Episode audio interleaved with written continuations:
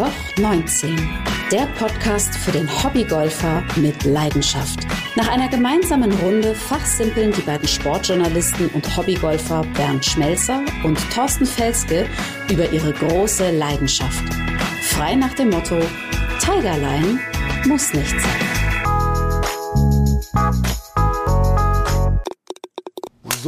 Hallo zur Folge 12, Anloch 19. Wir wünschen euch zunächst mal einen schönen ersten Advent. Ich hoffe, ihr seid nicht im Schnee stecken geblieben, Thorsten. Es ist Winter, ne? Also mit Golf ist eigentlich fast vorbei. Jetzt geht's zum Schippen. Ja, Schippen, äh, bloß im anderen Sinne, mit einer äh, Schneeschippe geht's jetzt los und nicht das Schippen auf dem Golfplatz. Ja, das war's wohl jetzt erstmal gewesen, aber es soll ja wieder ein bisschen wärmer werden. Ich kann mich erinnern, im letzten Jahr war es so ähnlich gewesen. Da hatten wir früh Schnee gehabt, dann hatten wir auf einmal ein ganz warmes Weihnachtsfest und äh, Silvester, da hat die Strawberry Tour sogar noch Turniere veranstaltet. Jetzt wollen wir mal gucken, ob das in den nächsten Tagen möglich ist. Müssen wir mal schauen, dass wir die Autos freikriegen und dass wir einigermaßen ohne Verkehrsunfälle in die Arbeit kommen. Dann nochmal ein herzliches Dankeschön. Wir haben die Charts wieder gestürmt. Das ist immer wieder überraschend, wie schnell das geht. Wir waren jetzt ganz oft in den Top 3, hast du mal geschickt. Finde ich immer noch überraschend, aber ist natürlich sehr erfreulich für uns.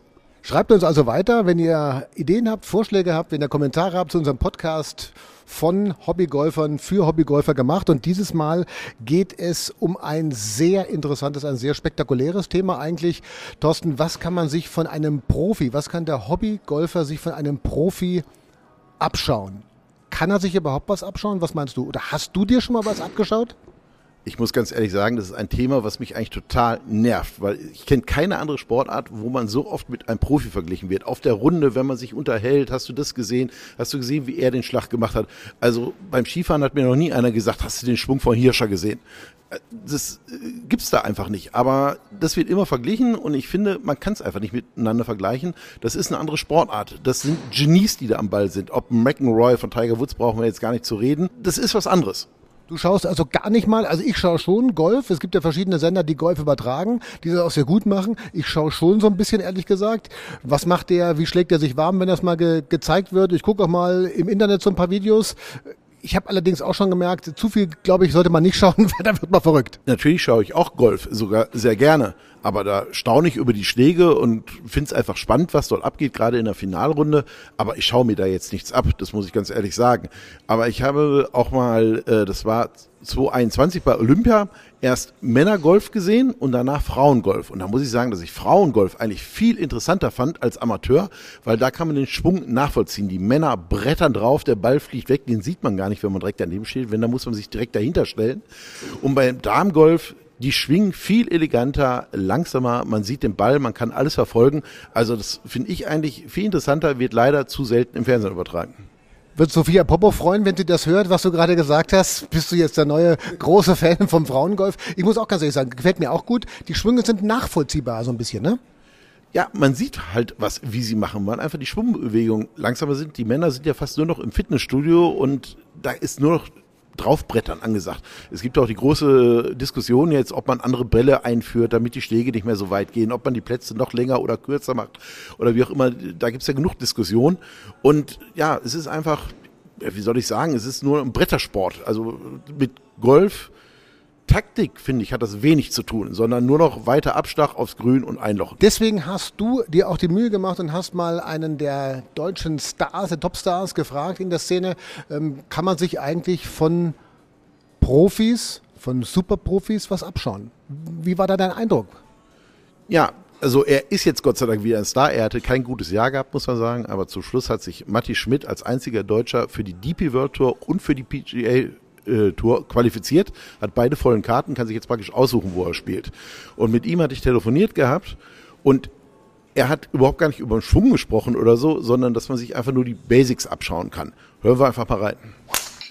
Ja, es ist natürlich schon so, dass ein, ein Profi, also es ist natürlich so, dass ein Profi viel mehr Zeit äh, betreibt, aber ich glaube auch, dass ein, ähm, dass ein Profi seine Zeit viel strukturierter gestaltet. Äh, ähm, ich meine, die meisten Amateure gehen natürlich nur raus spielen. Mhm. Die Range mal zur Not, wenn gar nichts mehr geht. Ähm, ja, also einmal Zeitstruktur, aber das ist jetzt vielleicht eine relativ langweilige Antwort. Mhm. Aber ansonsten das Abgucken, Schlag von dir abgucken, wie du jetzt praktisch den Chip anders machst, bringt es was oder äh, blickt man da ohnehin nicht durch, weil es so detailliert ist, was du da anders machst, dass wir das gar nicht sehen und gar nicht begreifen können? Ist, glaube ich, relativ schwierig, das genau nachzumachen, dass es auch Sinn macht für einen Amateur, der jetzt nicht so viel davon versteht. Mhm. Also auf den Schlag. Ähm, wüsste, wüsste jetzt nur, dass man halt seine Zeit besser aufteilt. Und ähm, Profis achten natürlich, ich glaube Amateure achten ex extrem viel auf die Basics. Also äh, Ausrichtung, äh, Standbreite, Gewicht, ähm, ja, dass man immer, immer wieder ins gleiche Setup kommt, weil nur so kannst du dich auch konstant bewegen. Ähm, das ist natürlich eine Sache, die ich glaube, die ich für extrem wichtig halte und auf die viel zu wenig Wert gelegt wird. Ja, das hat uns wirklich sehr gefreut. Matti Schmid, der hat ja einen bayerischen Bezug, weil er A, Bayer ist und B, natürlich auch in Herzogenaurach ähm, das Golfspielen mit perfektioniert hat. Das freut einen dann schon, ne? ist ja schön, wenn praktisch die Leute aus der Nachbarschaft kommen und man hat ihn auch hier öfter mal getroffen oder spielt ja auch immer die BMW Open, hat Golf-Bundesliga gespielt und netter, sympathischer Typ. Finde ich auch. Und der hat das auch total verdient, weil er sich am Jahresende, das ist ja sein persönliches Weihnachtsgeschenk sozusagen, da noch so verbessert hat. Das freut einen dann schon, ne? wenn man auch auf der Tour jetzt wieder sieht, da sind ein paar Deutsche dabei, ein paar mehr Deutsche. Das ist ja auch wichtig für die nationale Szene, finde ich. Ja, ich finde das auch wieder immer interessant, weil wir ja uns aufregen, wenn es beim Golfspiel nicht läuft. Ich hatte mit Matti Schmidt, wo er äh, gerade so bekannt wurde und zum ersten Mal bei den BMW Open aufgetiet hat, hat er gleich davon gesprochen, er möchte das Masters gewinnen, er möchte PGA-Siege feiern und alles. Und dann qualifiziert er sich für die PGA Tour und auf einmal geht gar nichts mehr. Also er ist ganz oft am Cut gescheitert und wie gesagt, in letzter Sekunde hat er sich erst die Karte wieder geschnappt. Aber da sieht man auch, ja, es geht dem Profi wie dem Amateur. Das ist eine ganz wichtige Erkenntnis, die wir da gewonnen haben. Und sein ehemaliger Trainer, Craig Miller, ist ja immer noch beim Golfclub Herzogenaurach, der hat da die Trainerschule. Und der hat uns auch mal erklärt, dass sich der Hobbygolfer vom Profi eigentlich gar nichts abschauen kann. Von den Profis kann man lernen. Ähm, ich glaube, der Unterschied zwischen den Profis und den Hobbygolfer ist erstmal die Zeit, was man für Golf investieren kann. Ja, ein Profi macht Golf beruflich. Das heißt, am Montag steht er auf, geht er nicht in eine Arbeit, er geht in seine Arbeit, das ist Golf. Der geht Fitnesscenter, der geht auf der Drive, der trainiert, der hat seine Massage. So Hobbygolfer in diese Richtung kommt nicht dran. Ne?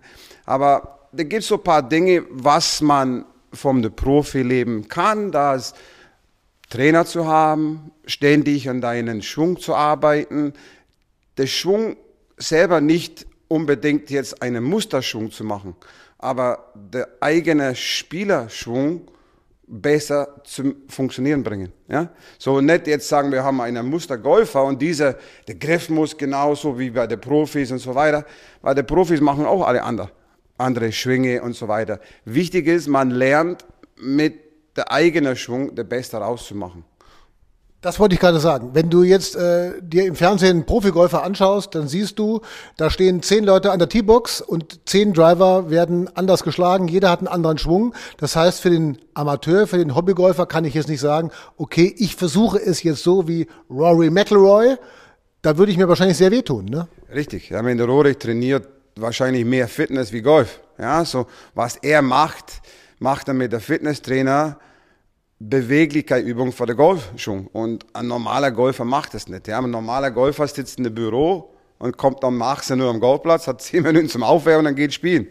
Ja, und der Rory trainiert fünf Stunden vorher in einem Fitnesscenter. So, das geht ja gar nicht. Ja. Was man machen könnte als Hobbygolfer ist eine so ein Musterprofi, der ist so gleich körperlich, ja, wie sich selber und da ein bisschen dran tasten, ja, und schauen, was macht der und was macht er und so weiter. Und da kann man ein bisschen was lernen. Aber der Schwung funktioniert in mehrere Wege. Da gibt's nicht mehr einen Weg wie früher, ja. Da gibt's dieser Weg, dieser Weg. Solange der Schlag wiederholt sich und da kann ich mich sagen, okay, mein Ball macht immer links-rechts-Kurve, dann kann ich eigentlich gut spielen, wenn ich das weiß. Ja? Ist es möglicherweise sogar so, dass wenn ich mir zu viel anschaue und zu viel versuche, es ähnlich zu machen wie ein Profi, der das ja, wie, wie, du sagst, das ist dessen Beruf, dass ich mich möglicherweise sogar so damit verkopfe, dass es eher schlechter wird als besser? Absolut, Chaos entsteht. Ja. Erstmal kann ich Verletzungen holen, ja, und dann versuche ich auf einen Golfplatz zu gehen mit fünf, sechs verschiedenen Schwunggedanken, da treffe ich keinen Ball mehr. Da macht man keinen Spaß, ja. Meine Empfehlung in der Hobbygolfer, der beste Weg da zum nah dran kommen, ist kürzer Spiel zu machen. Das geht, ja. Der Profis trainieren mehr 80 Prozent kürzer Spiel und der Amateur trainiert ganz wenig kürzer Spiel. Ja, die geht auf der Range und will Driver hauen und weit. Die schaffen es nie, diese 300 Meter wie ein Profi. Aber ein Chip von drei, vier Meter auf dem Grün zu machen, ist machbar. Ja? Und da in die Richtung die Zeit investieren, dann würde es der Golf, glaube ich, Ergebnis besser auf dem Platz werden. Ja? Vielleicht mal ein einfaches Beispiel. Du hast ja nun lange mit Matti Schmid äh, trainiert. Wie lange braucht beispielsweise jetzt ein Profi, damit er sagen kann, okay, dieser Schlag ist jetzt genau so, wie ich ihn mir vorstelle?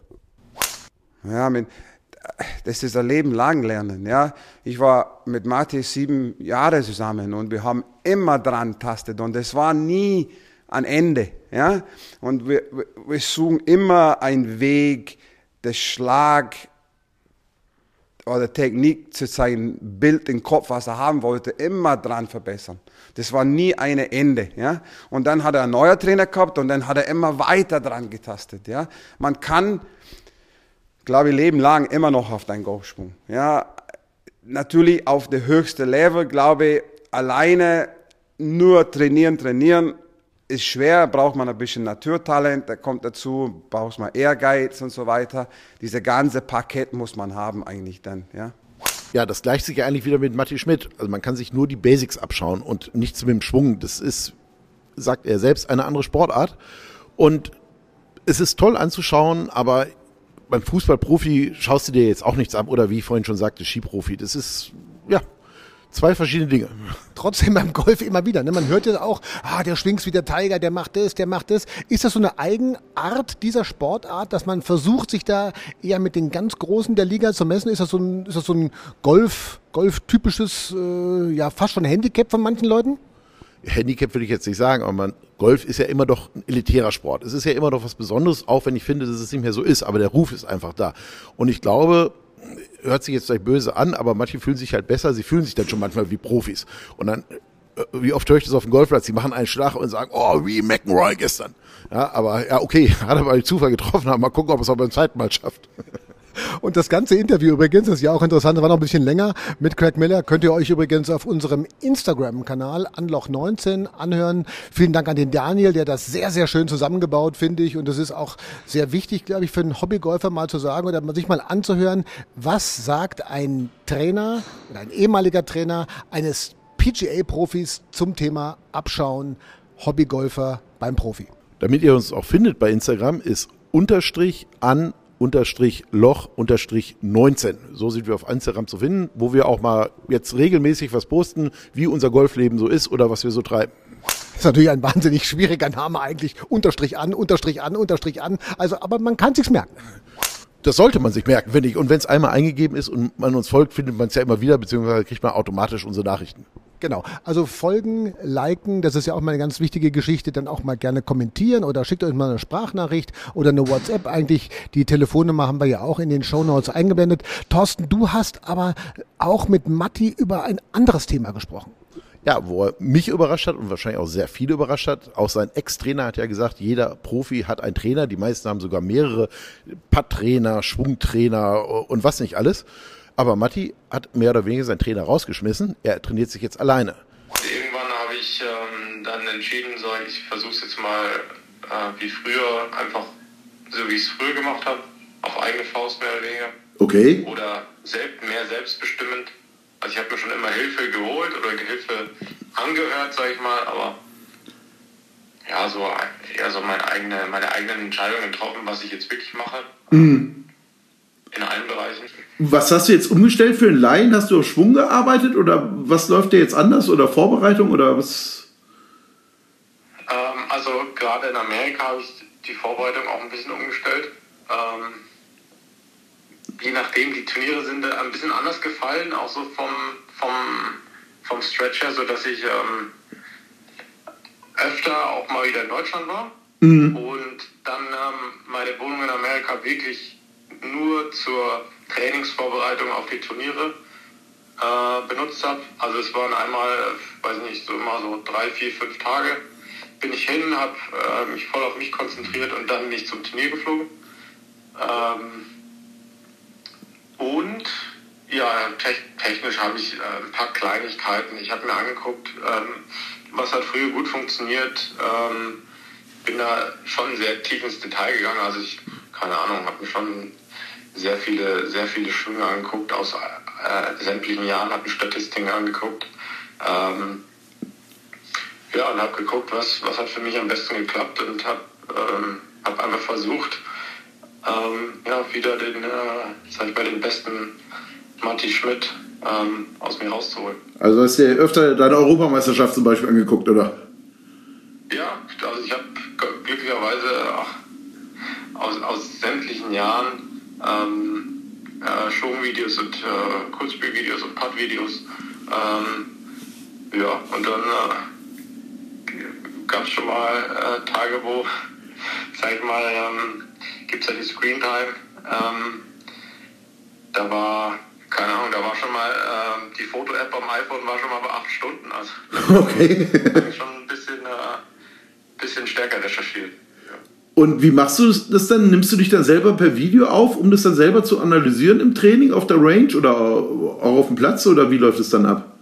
Oder? Ja, genau. Also ich habe ich hab, äh, ganz normale Showvideos. Ja. Entweder mich nimmt jemand auf oder ich, zu Hause habe ich ein Stativ beziehungsweise so einen Clipper. Mhm. Ähm, ja, und nehme es auf. Okay. Guck mir das an. Ja. Und wichtig ist, ich mache natürlich auch Videos, vor allem wenn es gut läuft, dass ich dann Vergleich habe.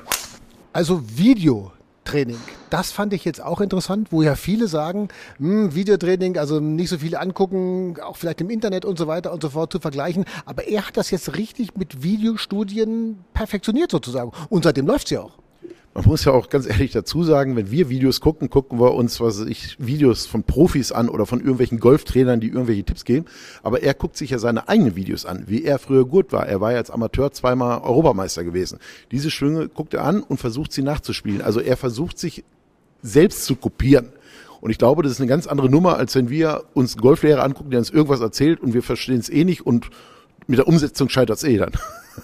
Genau, das ist genau das große Problem. Wenn ich jetzt deinen Sprung analysiere oder du meinen, weiß ich nicht, ob das da danach uns das irgendwie weiterbringt. Bestimmt nicht. Wie gesagt, wir sollten uns, wenn Profi-Golfschwimmer oder sollte man ja nicht äh, vom Golflehrer die Golfschwimmer angucken, aber von mir kann man nichts lernen. Die Frage ist also jetzt, kann der Hobbygolfer vom Profi sich was abschauen? Ja oder nein? Ich glaube, das haben wir ganz gut analysiert jetzt in diesem Podcast. Die Tendenz geht dazu, eher nein, vielleicht so ein paar Basics, wenn wir es nochmal zusammenfassen wollen jetzt. Ja, einfach nur die Grundsachen, also was nichts mit Golf zu, äh, zu tun hat, also wie man sich hinstellt, hinter Ball nochmal schauen oder wie man sich warm macht, das ist okay. Aber ansonsten, wir spielen doch zum Spaß. Warum sollen wir uns mit denen vergleichen? Gibt eine Pre-Shot-Routine und eine After-Shot-Routine sozusagen. Ich meine, das kann man natürlich auch ein bisschen schauen, wie lange schaut der, wie stellt er sich hin, hält er den Schläger hin. Das äh, eint ja manchmal auch den Hobbygolfer und den Profigolfer, weil ich meine, sie müssen alle in die gleiche Richtung schauen. Es ist toll, dass du die ganzen Ausdrücke kennst, aber auf dem Platz habe ich noch nie gesehen, dass du sowas umsetzt. aber es ist toll. Ja, man lernt damit, hat als der Crack erzählt. Siehst du, auch dann lernst du was dazu. Jetzt haben wir Schnee draus, im Moment können wir nicht spielen. Ich bin aufs Frühjahr gespannt, wenn wir auf dem Golfplatz stehen. Gut, dann schauen wir schon mal voraus auf die nächste Folge. Jetzt ist Weihnachten, wie gesagt, das können wir eh nicht draußen spielen. Trotzdem haben wir uns äh, für euch was ausgedacht für die nächste Folge, für die wilde 13 sozusagen dann. Und das wird äh, spektakulär. Ja, spektakulär. Ich finde, es ist vielleicht ein spektakuläres Thema, weil dort gehen wir Themen durch, Regeln, die Sie garantiert nicht kennen auf dem Golfplatz oder was zum Golf führt. Das wird wirklich sehr, sehr interessant. Ich möchte nicht zu viel verraten. Es wird dann kurz vor Weihnachten sein, wenn das rauskommt. Und ich glaube, der eine oder andere wird sich dann noch ein Buch, ein Regelkundebuch mal unter den Weihnachtsbaum legen, weil das ist wirklich, Thorsten, da kommen Sachen vor, an die denkt man wirklich nicht, gell? Es geht da vor allen Dingen auch um das Handicap, was ja neu eingeführt würde. Und viele verstehen es ja nicht. Ich jetzt auch nicht. Da gibt es auch eine Rechenaufgabe, die versteht kein Mensch. Aber wir versuchen da so ein bisschen Licht ins Dunkle zu kriegen. Dann freuen wir uns drauf und bleiben bei unserem Motto. Bis zum nächsten Mal. Tigerline muss nicht sein.